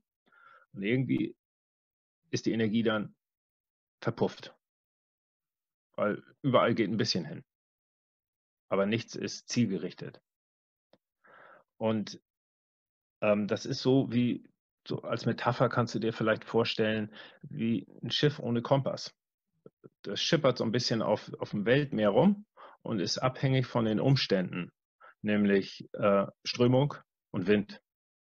Und da, wo es gerade hingetrieben wird, so wirst du durchs Leben getrieben. Aber du bist nicht irgendwie der Steuermann auf deinem Lebensschiff. Und deshalb glaube ich, dass so Ziele unheimlich wichtig sind. Und ein weiterer Punkt, warum ich glaube, dass Ziele wichtig sind und warum ich versuche, mich wirklich immer auf, auf eine Sache zu fokussieren, ist, dass Ziele dir, dir helfen, Entscheidungen zu treffen. Weil wir alle mögen uns ja eigentlich nicht entscheiden oder es fällt uns schwer, Entscheidungen zu treffen. Und wenn ich mir das Wort anschaue, Entscheidung, da steckt ja auch Scheidung drin, Scheidung Strich Trennung. Und wir wollen uns nicht von irgendetwas trennen. Und ich will mir den anderen Weg nicht verbauen. Deshalb sind wir auch geneigt, dann nachher zu sagen, okay, äh, dann treffe ich gar keine Entscheidung. Aber das muss klar sein, dass du nicht keine Entscheidung treffen kannst. Denn wenn du keine Entscheidung triffst, hast du ja auch eine getroffen. Nämlich, dass, dass der Zustand, den du hast, so bleibt, wie er ist. Deshalb glaube ich, schlimmer Ziel, wird. Oder das, genau. Ja. Ne, genau, dass äh, im Beruf der Stress noch größer wird oder wie auch immer. Und deshalb glaube ich, dass so äh, Ziele unheimlich wichtig sind. Und ja, wie habe ich das gemacht? Ähm, also da geht es so ein bisschen darum zu gucken, also für mich ging es einfach darum zu gucken, ähm, wie kann ich meine Energie, die ich habe, zielgerichtet, zielgerichtet einsetzen und wie kann ich äh, die Zeit, die ich habe, eben halt so nutzen, dass es reicht, um Job und Familie und Sport und einen Vortrag hier und äh, da einen Kurs geben reicht.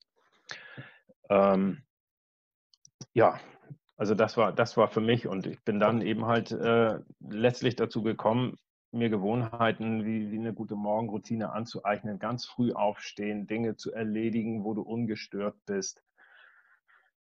Genau. So in die, in die Richtung. Es geht einfach immer darum, bei den Entscheidungen, ja, wie du gesagt hast, dass man einfach, wenn man jede Entscheidung für etwas ist, auch gleichzeitig eine Entscheidung gegen etwas. Und einfach, dass man, ja. wenn man sich für Definitiv. etwas entscheidet, ja. muss man gleichzeitig auf etwas verzichten. Genau. Ja. Ganz genau. Du verbaust dir, verbaust in Anführungsstrichen dir den Weg in die andere Richtung. Ja. Und das ist nicht schlimm. musst eben, wenn ich, wenn ich weiß, wo mein Ziel ist, warum ich dorthin will, dann ist es ja nicht schlimm, wenn ich mir einen anderen Weg verbaue. Das ist auch so eben halt das, was ich am Anfang sagte, Fokus. Ich muss auch Nein sagen zu anderen Sachen, damit ich zu 100 Prozent den Fokus auf auf eine Sache richten kann. Ja, und das mhm. ist eigentlich, dann sind wir auch schon beim Zeit. Oder du hast auch mal gesagt, dass du eigentlich das Wort Zeitmanagement gar nicht so magst, glaube ich. Ja. Und sondern vielleicht eher Energiemanagement oder eben Prioritätenmanagement. Genau. Mhm. Weil äh, da gehen natürlich auch so, äh, es, gibt ja äh, Zeitmanagement-Seminare und so weiter. Und ich, ich weiß nicht, ob ich, ob ich Zeit managen kann. Äh, der eine sagt ja, der andere sagt nein, ich, ich weiß es nicht, kann es mir nicht so wirklich vorstellen. Ich weiß nur, wir haben alle gleich viel Zeit. Wir haben alle 24 Stunden am Tag, du in Österreich, ich hier in Hamburg, in, in Afrika oder in Amerika, alle 24 Stunden am Tag. So, jetzt ist aber für mich die Frage, wie kann ich denn meine Energie, die ich habe, managen? Wo, wo packe ich am meisten rein? Und ähm, denn ich glaube, dass so diese Zeitmanagement-Seminare, die ermöglichen uns nachher nur den acht Stunden Tag, den du hast am Job, noch voller zu stopfen. Und ich glaube, es ist, das ist nicht Sinn dieser Sache, sondern für mich, wenn ich sage, okay, wir bleiben mal bei dem Begriff Zeitmanagement, geht es darum, in einen meinen acht Stunden Arbeitstag so zu managen, dass ich die acht Stunden Arbeit in fünf Stunden getan habe und drei Stunden habe, um andere Dinge zu erledigen, die mir persönlich wichtig sind, die mir für mein Ziel dienen, die mir für mich dienen, für einen Termin mit mir, wie ich eben sagte beim Stressmanagement, das wäre für mich dann ein sinnvolles, wenn ich den Begriff nutzen will, Zeitmanagement. Ich finde ja eher Prioritäten oder Energiemanagement, aber das wäre für mich dann ein sinnvolles Zeitmanagement. Nicht, ich habe einen vollen Arbeitstag und da stopfe ich oben noch immer mehr rein. Ja.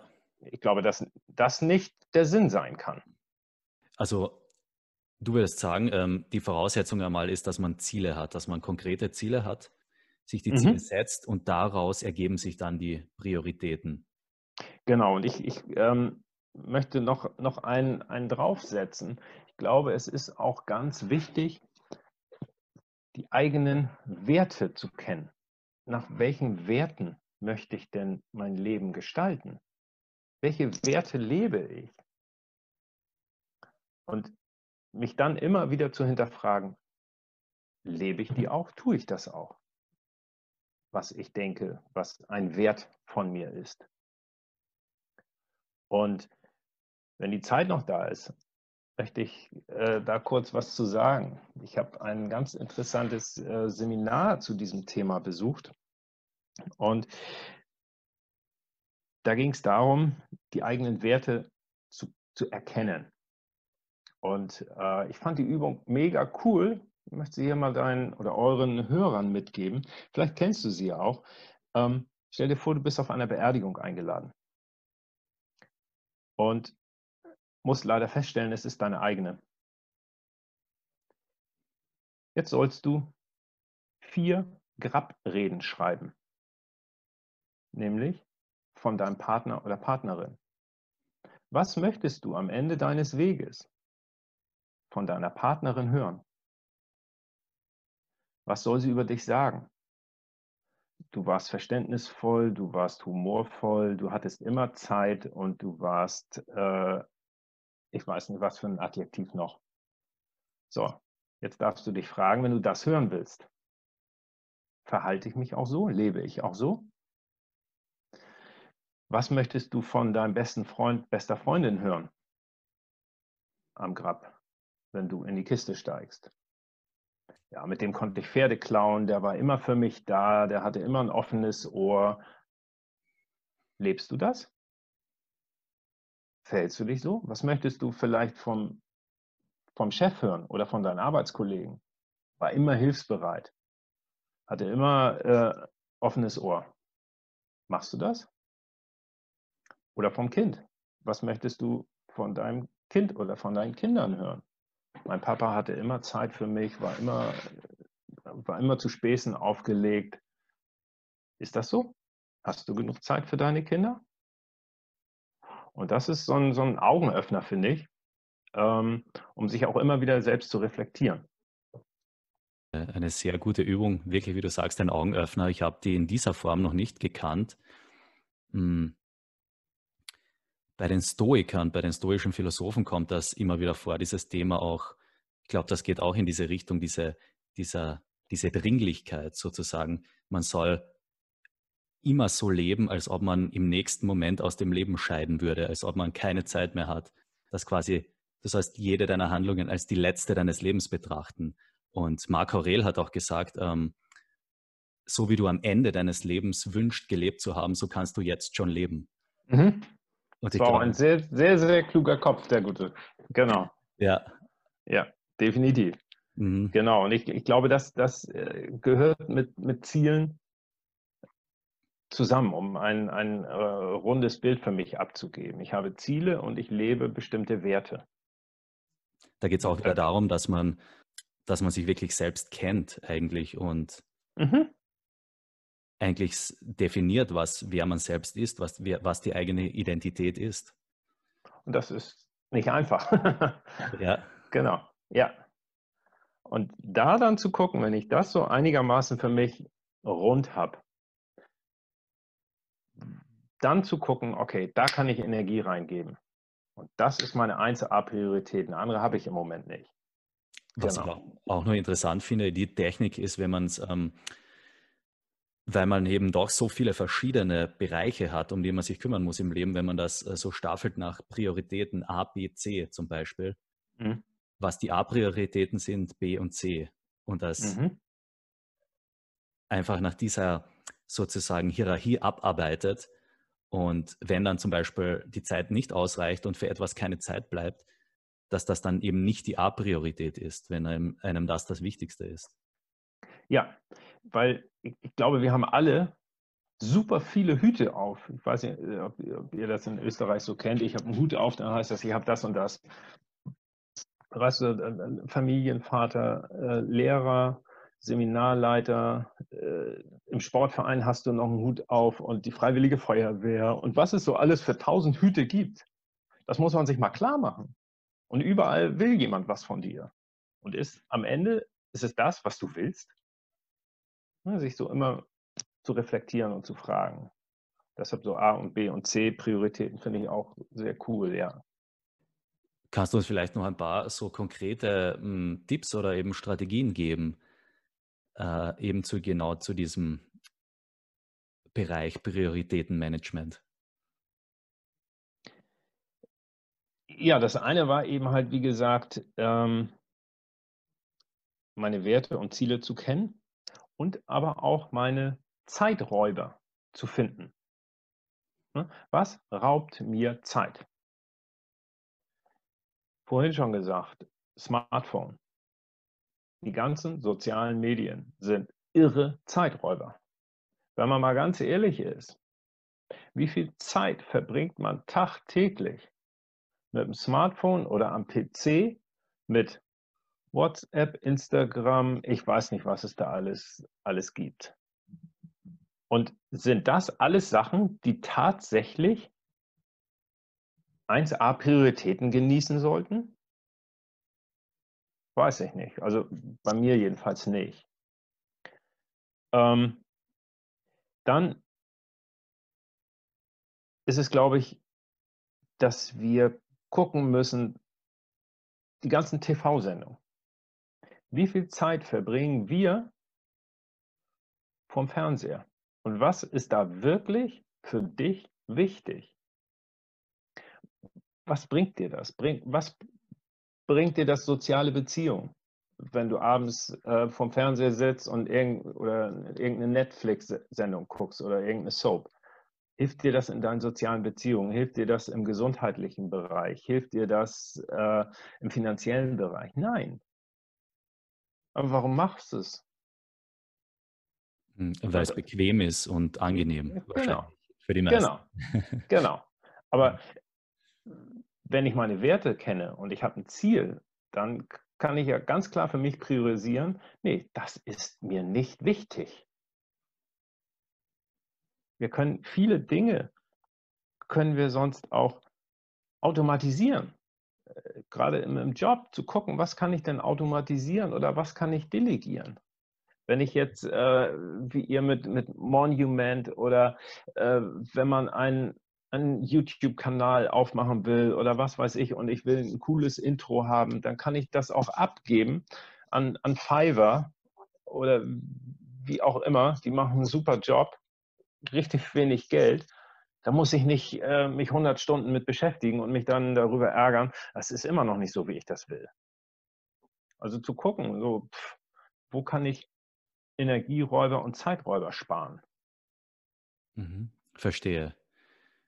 Bist du eigentlich auch ein Freund davon, äh, weil du gesagt hast, äh, von, von Dinge abgeben oder automatisieren, dass man, verwendest du auch viel Technik so in deinem Alltag, um irgendwie, um den Alltag auch effizienter zu gestalten, dass du sozusagen dem Smartphone jetzt sinnvolle Aufgaben übergibst?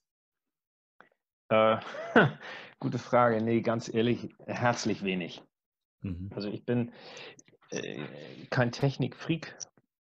Äh, eher stehe ich der, mit der Technik auf dem Kriegsfuß, aber so geht es mir auch, ja. aber dafür haben wir jetzt einen super Podcast. Das läuft ja. doch, also ist doch nicht so. Ähm, nee, das mache ich nicht. Da bin ich, ähm, kann ich ganz klar für Nein. Ja. Also ich habe mein Handy wirklich, um, um zu telefonieren oder äh, tatsächlich mal eine WhatsApp zu schreiben oder auf Telegram was zu schreiben. Mhm. Genau. Also schreibst Aber, du wirklich, ähm, hast du wirklich auch alles noch ähm, äh, analog sozusagen, nicht digital, also Kalender und, und Listen und Termine und alles. Ich mache das. Ja, genau. Ja, ja. ich, ja, ich bin ein Papierfreak. Ja. Genau. Ich auch. Definitiv, ja. ja. Aber nichtsdestotrotz hilft es einigen zu schauen, was kann ich automatisieren eventuell, ne? Oder was kann ich eben halt, wie so schön neudeutsch halt aussourcen, ne? Was kann ich abgeben an irgendjemanden, der die Arbeit innerhalb von einer halben Stunde macht mhm. und eine tolle Arbeit abliefert? Und ich muss da 50 Stunden reinstecken, bevor ich mich überhaupt ein bisschen aus, äh, eingearbeitet habe. Ja. Auch, auch da geht es einfach darum zu gucken, muss ich die Energie und muss ich die Zeit aufwenden? Das kann ein anderer genauso gut oder der macht es äh, besser und schneller. Ein Thema, das du auch behandelst äh, in deinem Blog ist, ähm, oder vielleicht bleiben wir jetzt zuerst noch, weil du es schon erwähnt hast, äh, bei der, bei der Abend- und Morgenroutine. Darüber schreibst du auch auf deinem Blog.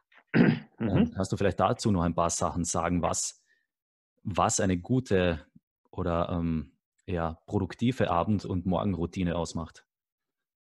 Ich glaube, das Allerwichtigste ist, dass sie individuell ist. Ähm, die Morgenroutine von mir muss nicht passend für dich sein.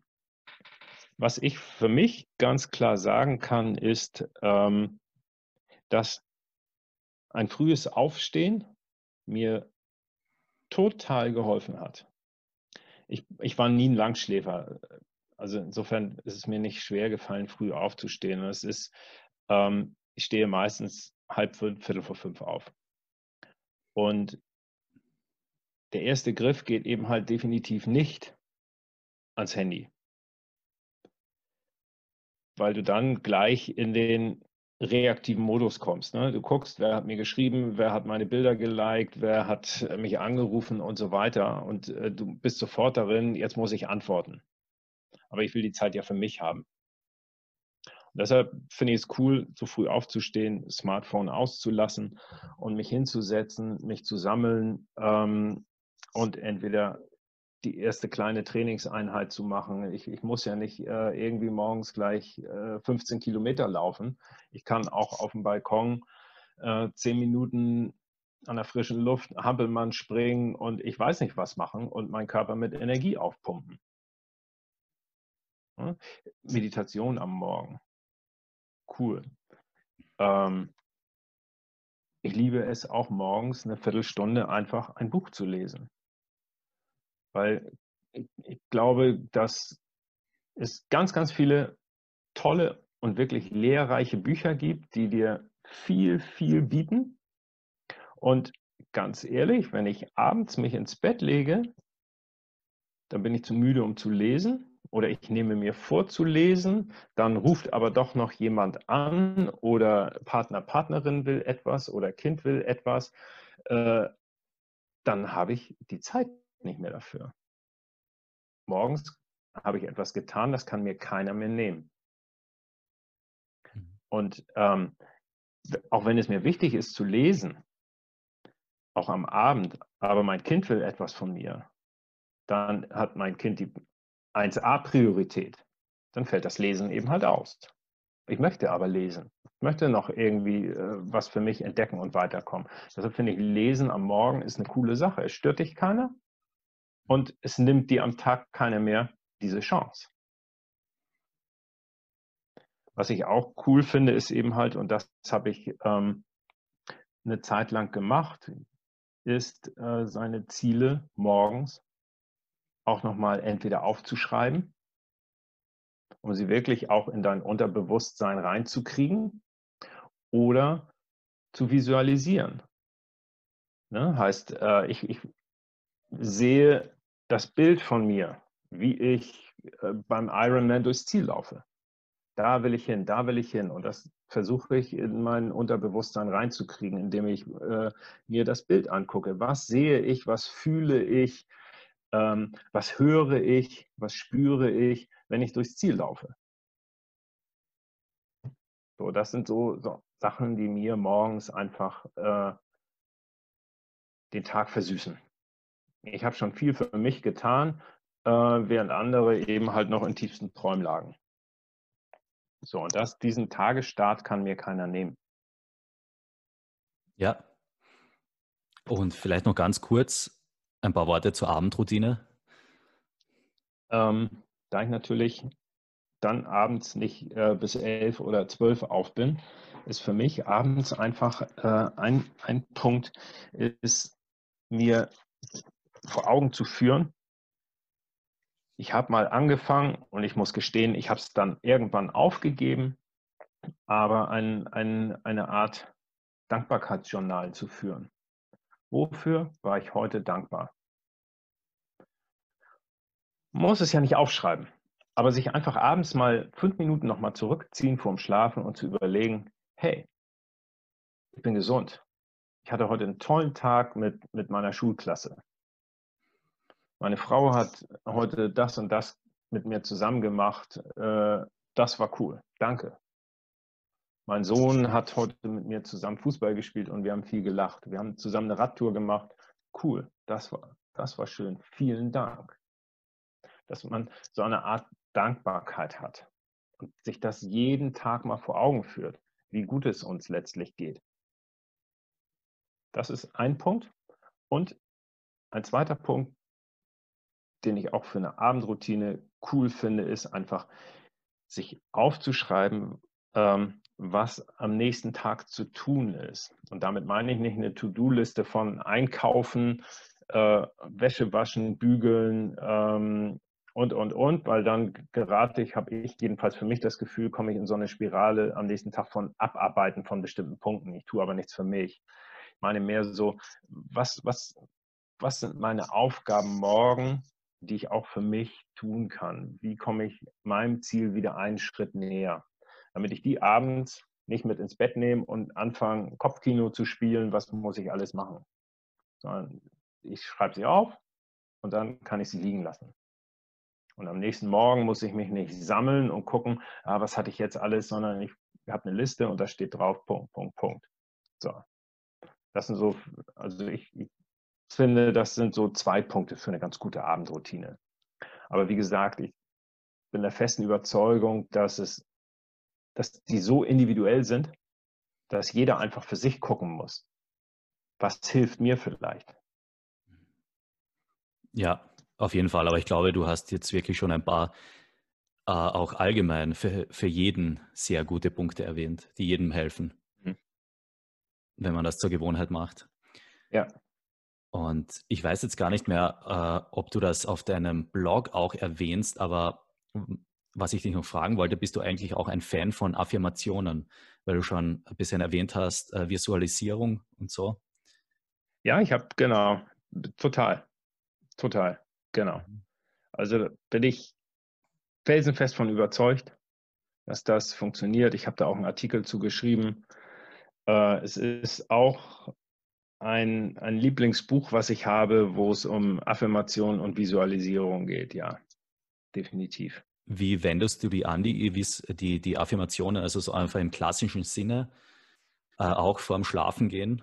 Und ja, das habe ich eine Zeit lang gemacht und ich habe sie jetzt in meiner Morgenroutine. Okay. Indem ich, ich äh, indem ich mir ein, ein positives äh, positives Ziel aufschreibe, in der Gegenwart, wie es sich eben halt sozusagen gehört und indem ich mir das drei oder fünfmal aufschreibe. Mhm. Und nicht so irgendwie runterschmiere, sondern wirklich auch ein Heft dafür habe, wo ich es immer wieder reinschreibe, um das so in meinem Unterbewusstsein zu verankern. Denn wir werden vom Unterbewusstsein gesteuert. Ja. Punkt. Ist das Buch dann auch bei deinen drei Lieblingsbüchern, die du Ja, genau. Okay. Dazu ja. kommen wir ja. dann eh noch später. Ja.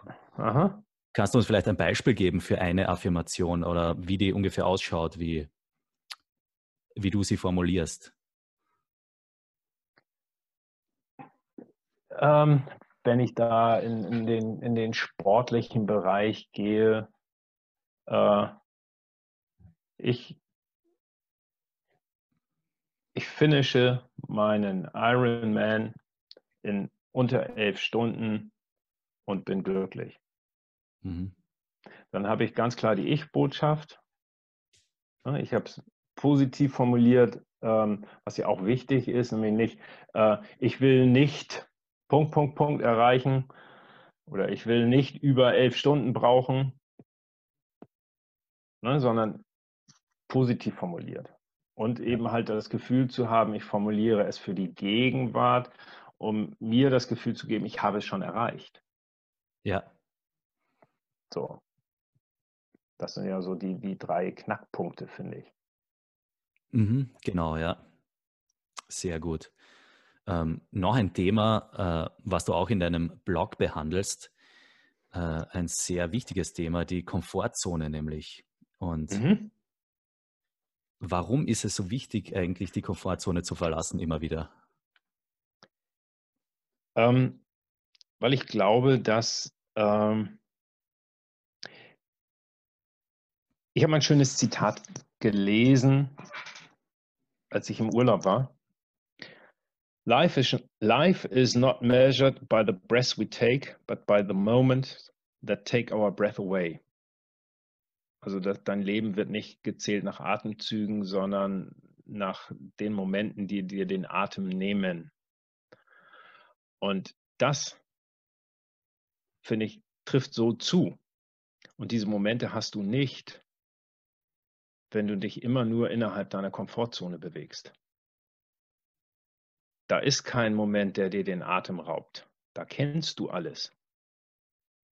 Da fühlst du dich wohl und kannst toll mit deiner, äh, mit deiner Umwelt und äh, mit deinem Umfeld interagieren, aber äh, du lernst auch nichts Neues.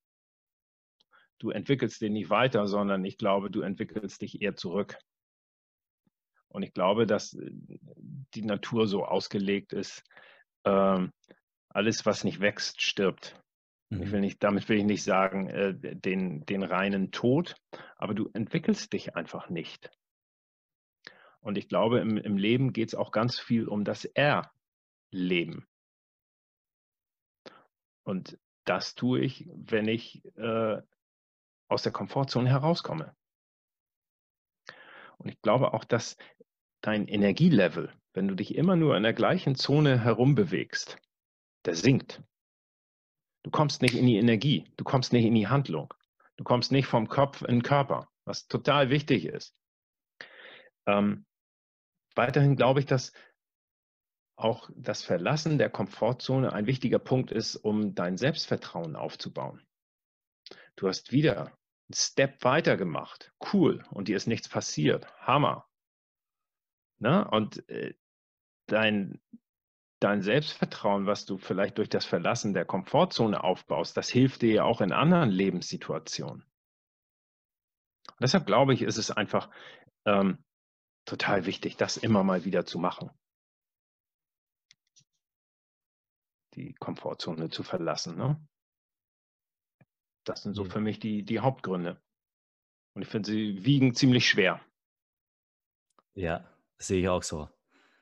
Und was sind gute Wege, um die Komfortzone zu verlassen? Naja, da, da ist dann wieder für mich so ein bisschen die Frage, ähm, was ist mein Ziel? Und ähm, was ich für mich klar haben muss, ich darf nicht, was ich stelle mir die Komfortzone immer so vor, ähm, das sind drei Kreise ineinander. Ein kleiner Kreis, ein mittlerer Kreis und ein großer Kreis. Und in dem kleinen Kreis ist meine Komfortzone. Und da drumherum in dem mittleren Kreis ist meine Lernzone. Und außen herum ist die Panikzone. Und ich muss immer schauen, dass ich nicht in die Panikzone komme. Denn wenn ich meine Komfortzone so mit so einem riesen Schritt erweitern will, komme ich in die Panikzone und das löst Stress aus. Den will ich aber ja gar nicht haben. Ich will ja nur den positiven, aber nicht diesen äh, negativen Stress und dann bin ich angstbesessen und es misslingt mir vielleicht irgendwas und mein Gehirn kriegt den Impuls, ey, dir ist was passiert, verlasse ich mal lieber nicht. Mhm. Und deshalb zu gucken, wo habe ich denn Bock drauf? Will ich die Komfortzone verlassen, indem ich, äh, was weiß ich, äh, Bungee Jumping mache? Oder ist es für mich schon die Komfortzone verlassen, dreimal die Woche äh, runter von der Couch und rein in die Jogging-Schuhe? Oder ist es eben halt wirklich eher ein, ein Abenteuer erleben? Ist es ein Urlaub, wo ich äh, durch den Dschungel wandere? Oder also da glaube ich, da ist, ist auch, das muss jeder für sich gucken, ne? Weil ja auch die, die Komfortzone wiederum so individuell ist. Und das hängt auch wieder mit dem Punkt zusammen, den du vorher schon erwähnt hast, ähm, beim Gehirntraining, dass ja das Gehirn eigentlich ständig äh, lernen will. Und mhm. wenn man die Komfortzone nicht verletz, verlässt und immer im, im Bekannten bleibt und nicht ins Unbekannte geht, äh, dann lernt man ja auch nicht wirklich was dazu. Ganz genau, ganz genau. Und ähm, ich finde diesen Spruch, äh, werd mal vom Gehirnbesitzer zum Gehirnbenutzer ganz cool. ähm, Genau, also deshalb gebe ich dir vollkommen recht, Jakob. Mhm. Du hast auch noch ein weiteres Projekt und äh, dabei geht es um Postkarten mit inspirierenden Zitaten. Ja. Erzähl uns ein bisschen darüber. Ah, das ist auch so ein, so ein Herzensprojekt von mir, was ich auch mit einem Freund zusammen mache äh, und seinem Sohn, der das technisch dann umsetzt. ähm, also die Idee ist entstanden, so irgendwie, ey, ich, ich habe Bock, einfach auch anderen Leuten einen Impuls zu geben oder denen, äh, sie vielleicht zu inspirieren oder zu motivieren, etwas zu tun. Und äh, nicht dadurch, dass ich sie kenne und ihnen dann vielleicht einen Tipp gebe, sondern es gibt die Möglichkeit, das eben halt auch äh, mit, mit Postkarten zu machen und da steht ein inspirierender Spruch drauf. Und wir haben uns dann überlegt, okay, wir, wir machen eigene Fotos, entweder im, im Wald oder im Urlaub, äh, ein schönes Foto vom Meer oder eine Hängematte oder ich, von irgendeinem Sportler, ähm, ich weiß nicht, also zig Motive. Und die haben wir dann mit äh, motivierenden und inspirierenden Sprüchen belegt. Haben jetzt 20 verschiedene Motive auf unserer Website. Und da ich ja aus dem Sport komme, ist mir dann der Gedanke gekommen, jetzt in, in dieser Corona-Zeit gibt es ja viele Sportler, die kaum Einkommensmöglichkeiten haben. Wettkämpfe finden nicht statt, die Hallen ohne Zuschauer und so weiter, außer Fußballer und ich weiß nicht, Formel 1 oder so, die wirklich finanziell auf Rosen gebettet sind, gibt es ja auch viele, die, die jetzt eben halt nichts haben. Und da habe ich dann überlegt, was, was kann man denn da eventuell Gutes tun?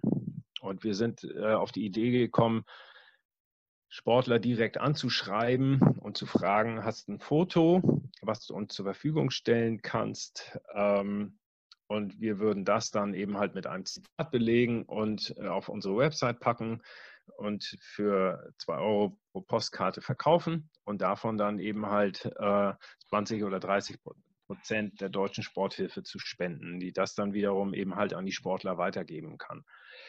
Genau, das ist, ähm, da sind wir gerade in der Planung. Ich habe viele Sportler äh, angerufen und gefragt, ob sie bereit wären. Und äh, ist alles nicht so ganz einfach, weil die Bildrechte eben halt auch manchmal bei den Fotografen und gar nicht bei den Sportlern liegen. Und, und, und, und wenn du dann den Fotografen anrufst, der will dann gleich ein paar hundert Euro haben für ein Bildrecht.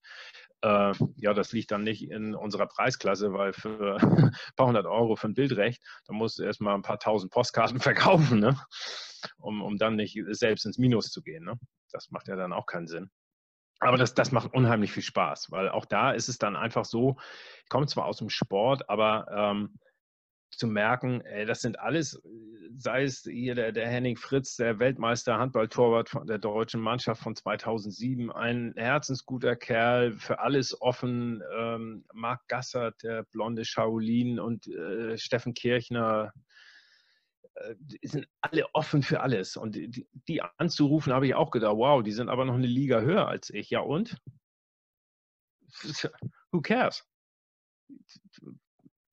Wenn du nicht fragst, hast du schon Nein. Ne? Und äh, auch das ist so, so ein bisschen Verlassen der Komfortzone. Ne? Sich da äh, mit solchen Leuten zu unterhalten, die, wo du das Gefühl hast, äh, die spielen aber noch eine Liga höher als du.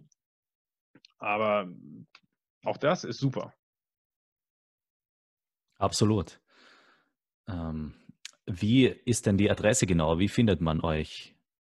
Zitate-karte.de. Zitate-karte.de. Genau. Mhm. Okay, sehr cool, ja. Auch eins, was mir gerade einfällt, äh, was ich gelesen habe auf einer Karte, sehr cooles Zitat von Seneca auch, dem stoischen Philosophen. Ähm, für jemanden, der sein Ziel nicht kennt, ist kein Wind der richtige. Genau, ja, genau. Besonders ja. hier oben in Norddeutschland geht immer Wind. Insofern, äh, genau. Ja. ja. Okay, dann kommen wir jetzt zu den praktischen Schritten. Also wir haben eh schon einige Sachen jetzt erwähnt. Äh, auch du hast schon einige Tipps und Strategien gegeben und Übungen auch. Ähm, aber jetzt nochmal so die Fragen an dich. Ähm, was waren die drei größten Game Changer oder Erkenntnisse, die du hattest, die dein Leben nachhaltig beeinflusst haben? Ähm, meine Hochzeit und die Geburt meines Sohnes oder unseres Sohnes, weil ich da für mich gestellt, äh, festgestellt habe, es haben sich Werte verschoben. Und dann natürlich der gesundheitliche Wink mit dem Zaunfall, was ich vorhin erzählt habe. Äh, die zentralvenöse Augenthrombose. Das war auch ein Wink mit dem Zaunfall. Das war auch, so wie du so schön formuliert hast, eben ein Game Changer für mich. Ne? Da einfach nochmal zu gucken, so geht es gerade nicht weiter. Das sind so drei wichtige Punkte für mich. Was sind drei Gedanken oder vielleicht auch Übungen, die du unseren Zuhörern mitgeben kannst, die jeder sofort anwenden kann, und die das Leben jedes Menschen positiv verändern können? Also da bin ich, äh, komme ich eigentlich auf das zurück, auch was ich schon gesagt habe. Also Ziele aufschreiben und sie verfolgen und visualisieren und Affirmation betreiben. Ist eine, ein, eine coole Übung beziehungsweise ein cooles Tool, um, um voranzukommen. Das andere ist eben halt ähm, Mach mal diese Übung, äh, die eigene Grabrede schreiben. Ein echter Augenöffner. Und letztlich schau hin, mit wem du dich umgibst. Das sind so, glaube ich, drei ganz, ganz wichtige Punkte für mich. Ja, und auch noch, noch eine Frage, die ähnlich ist, aber äh, wir haben es ja schon auch über Gewohnheiten gesprochen und wie wichtig Gewohnheiten sind. Was würdest du sagen, sind die drei wichtigsten Gewohnheiten, die ähm, jeder, jeder annehmen sollte? Ah, wenn man als, als Gewohnheit äh, das bezeichnen will, achte auf deine Gesundheit. Denn ich glaube, ohne Gesundheit ist alles nichts. Und ähm, der Gesunde hat viele Wünsche, der Kranke hat nur einen Wunsch, der weiß, worum es geht. Ich glaube, dass ähm, wir unsere Gesundheit ganz stark selber in der Hand haben. Sei es wirklich die, die reine körperliche, aber auch die mentale und seelische Gesundheit. Und da schau hin. Das ist eine Gewohnheit durch gesunde Ernährung, durch Bewegung, äh, mentales Training. Also da haben wir ganz viel selbst in der Hand, glaube ich. Das ist so eine ganz, ganz wichtige Gewohnheit. Ich glaube, eine, eine gute Gewohnheit ist auch, sich immer mal wieder Auszeiten zu nehmen mit sich selber und zu reflektieren. Mache ich eigentlich das so, wie ich mir mein Leben vorgestellt habe? glaube, das sind so die, die zwei, zwei ganz, ganz wichtige Sachen. Neben, neben Gewohnheiten wie Abend- und Morgenroutinen zum Beispiel, ne, äh, gehört das für mich definitiv dazu. Ja. Und zum, zum oberen Thema gehört für mich neben gesunder Ernährung eben halt auch Sport. Das ist für mich, gehört einfach dazu. Ich fühle mich einfach besser, ich fühle mich energiegeladener, ich fühle mich positiver äh, wenn ich Sport mache. Ich glaube, das sind so die, die Top, Top-Gewohnheiten. Was sind die drei Bücher, die jeder lesen sollte? Ja, also ich, ich finde Lesen cool. Und das Buch Nummer eins, also ich, ich will jetzt, äh, Nummer eins äh, steht bei mir nicht oder andersrum, diese drei Bücher gehören zu meinen Lieblingsbüchern, aber diese drei Bücher möchte ich nicht gewichten, sage ich das mal so. Äh, ein ganz, ganz tolles, wertvolles Buch ist von Bronnie Ware, Was Sterbende am meisten bereuen. Das hat eine australische Krankenschwester geschrieben, die sich mit Sterbenden äh, befasst hat und die interviewt hat am Ende ihres Lebens. Äh, was bereust du am meisten? Und da kommt eben halt ganz oft als Antwort nicht genug Zeit mit meinen Liebsten verbracht zu haben. Oder nicht, äh, ich habe immer auf die anderen gehört und ich habe nicht mein Leben gelebt. Und auch das Buch ist ein Augenöffner, finde ich. Sich das mal bewusst zu machen, wie sehr wir eigentlich, nicht eigentlich falsch, wie sehr wir das Leben von anderen leben und von Erwartungen geprägt sind die Erwartungen an uns und ich will sie erfüllen. sorry, Bullshit. Aber da muss man auch erstmal rauskommen. Ne? Das ist natürlich nicht, nicht einfach. Das hört sich so toll an, aber ist natürlich auch schwierig. Aber so ein Buch zu lesen, fand ich total inspirierend, um dann wieder mal zu gucken, ja, wie lebe ich mein Leben? Ist das so, wie ich mir das vorstelle? Weil letztlich, klar, dummer Spruch, aber es stimmt, ich habe nur eins. Und solche Sprüche, da ist einfach immer ganz viel Wahrheit drin. Ne? Das zweite Buch ist äh, von Brian Tracy, ein Amerikaner, der hat das mit einem Deutschen, Raho Brink, Brinkhorst heißt er, glaube ich, zusammengeschrieben, Eat That Frog. Auf Deutsch heißt das Küss den Frosch. Da geht es einfach darum, ähm, um Affirmation, Visualisierung, wie erlange ich mentale Stärke, ähm, genau die Punkte, die wir auch angesprochen haben, Jakob. Ähm, und küsst den Frosch, da geht es eben halt auch Punkt, das Unangenehmste gleich zu Beginn des Tages zu erledigen. Was steht mir am meisten bevor? Und das gleich zu Beginn des Tages zu tun, weil dann kann der Tag nur besser werden. Was Schlimmeres kann ja nicht mehr kommen. Und es gibt mir auch einen Selbstvertrauenspush, weil das habe ich schon geschafft. Und das steht mir, ging mir so schwierig von der Hand. Da habe ich jetzt schon gewonnen. Der Tag ist meiner. Ähm, und toll fand ich auch das, das Buch von John Strelecki, Das Café am Rande der Welt. Geht es um einen gestressten, eine gestresste Managerin, die äh, ein Café am Rande der Welt findet und äh, dort so ein bisschen auch das eigene Leben mal reflektiert. Das fand ich, finde ich so, sind drei wirklich ganz, ganz tolle Bücher. Ähm, ein viertes Buch von Rainer Ziedelmann, Setze dir größere Ziele. Das habe ich auch gerne gelesen und kann es empfehlen, wo es einfach darum geht, wenn ich mir immer nur kleine Ziele setze und realistische Ziele, äh, dann komme ich gar nicht aus dem Quark. Weil warum muss ich mich dann anstrengen? Wenn die Ziele so realistisch sind, dann muss ich, pff, da komme ich ja nicht morgens mit Energie aus dem Bett und denke, wow, geil, das gehe ich jetzt an. Schaffe ich ja sowieso, muss ich mich ja gar nicht anstrengen. Also immer ein, ein größeres Ziel. Das fand ich auch sehr inspirierend, das Buch. Genau. Viel von eurem Landsmann Arnold Schwarzenegger, man mag ja halten von ihm, was man will, aber da war er ein ganz großer, das muss man ja sagen. Und einer, der in, in so vielen verschiedenen Bereichen voll performt hat. Ne? Mhm. Sport, Geschäft, Politik. Gibt es einen anderen, der das geschafft hat? Ich weiß nicht, glaube nicht.